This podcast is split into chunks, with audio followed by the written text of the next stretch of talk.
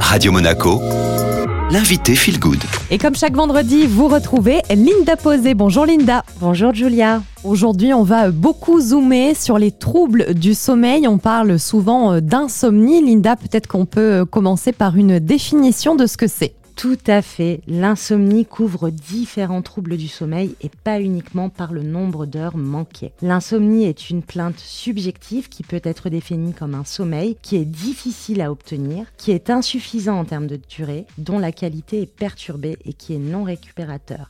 Donc il est essentiel déjà d'identifier sa problématique. Est-ce parce que j'ai du mal à m'endormir, je cogite beaucoup, je tourne, je vire dans mon lit et à cela peut s'ajouter le grignotage et puis je vais allumer mon téléphone ou bien la télé Est-ce que c'est parce que je dors peu, comme si ma psyché était programmée pour 4 heures de sommeil Ou encore, est-ce que c'est parce que je rentre en phase de sommeil profond et récupérateur Et ça, ça arrive très souvent. Et je me réveille soudainement et je vais mettre plusieurs minutes, voire des fois plusieurs heures à me rendormir. Et ça, en effet, Linda, hein, ça peut arriver euh, à beaucoup d'entre nous. Quelles sont les différentes phases qui composent notre sommeil?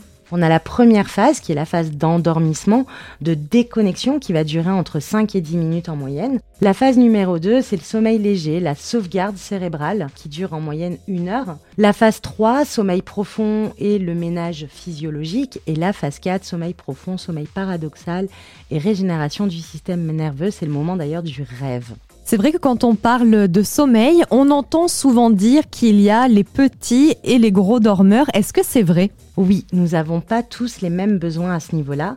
C'est pourquoi il est essentiel de revenir aux symptômes qui sont généralement une fatigue permanente, une irritabilité, une forte anxiété, un manque de vigilance, des difficultés de concentration, ce qui va engendrer à terme bah, un corps qui parle, un corps messager qui va nous envoyer des douleurs chroniques, voire se blesser au sport, de l'hypertension. Quels sont les principaux éléments perturbateurs, j'ai envie de dire, de notre sommeil, Linda? Alors le top 3, le travail, l'argent, la famille. Une insécurité ressentie dans ces trois pôles va clairement compromettre votre sommeil, puisque nous sommes dans un système sociétal qui nous demande clairement de, bien checker la case. Et donc si la case elle n'est pas très bien checkée, une source de stress va émaner et une surcharge mentale va naître. Et bien sûr l'équilibre alimentaire qui joue un rôle prépondérant au sommeil. Il y a tellement de facteurs qui peuvent nous empêcher d'avoir un sommeil réparateur, mais en général, à travers toutes les personnes que j'ai pu accompagner depuis 4 ans, eh bien, c'est le contrôle.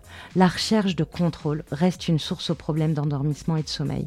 Donc, si je reprends les trois premiers pôles, hein, travail, argent, famille, si j'ai une perte de contrôle dans ce, dans ce pôle-là, par exemple, eh ben, généralement, ça va gamberger et ça va m'empêcher de dormir. La bonne nouvelle, c'est qu'on peut hein, quand même améliorer son sommeil. Quelles sont euh, vos bonnes astuces naturelles, les pratiques, les petits tips comme ça euh, qu'on peut appliquer au quotidien pour de meilleures nuits? Tout d'abord, je tiens à préciser que cela s'applique dans un cadre où la personne n'a pas de troubles psychotiques ou de maladies graves comme des insuffisances respiratoires, des paralysies du sommeil, des apnées du sommeil aussi.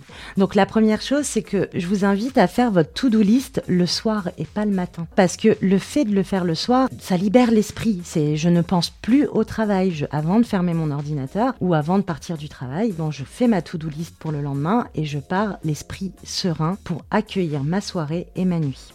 La deuxième chose est de pratiquer des hypnoses pour dormir. Vous en trouvez toute une flopée sur YouTube et ça marche réellement. La troisième chose serait de faire du sport dans la journée et non pas le soir. Bon, faites du mieux que vous pouvez. Hein. Je sais qu'on fait, euh, on a tous euh, des programmes des fois un peu chargés, mais le sport va augmenter le taux d'adrénaline. Et plus il est tard ce, sport, et eh ben plus tard vous vous endormirez. Et donc du coup la récupération sera moins bonne.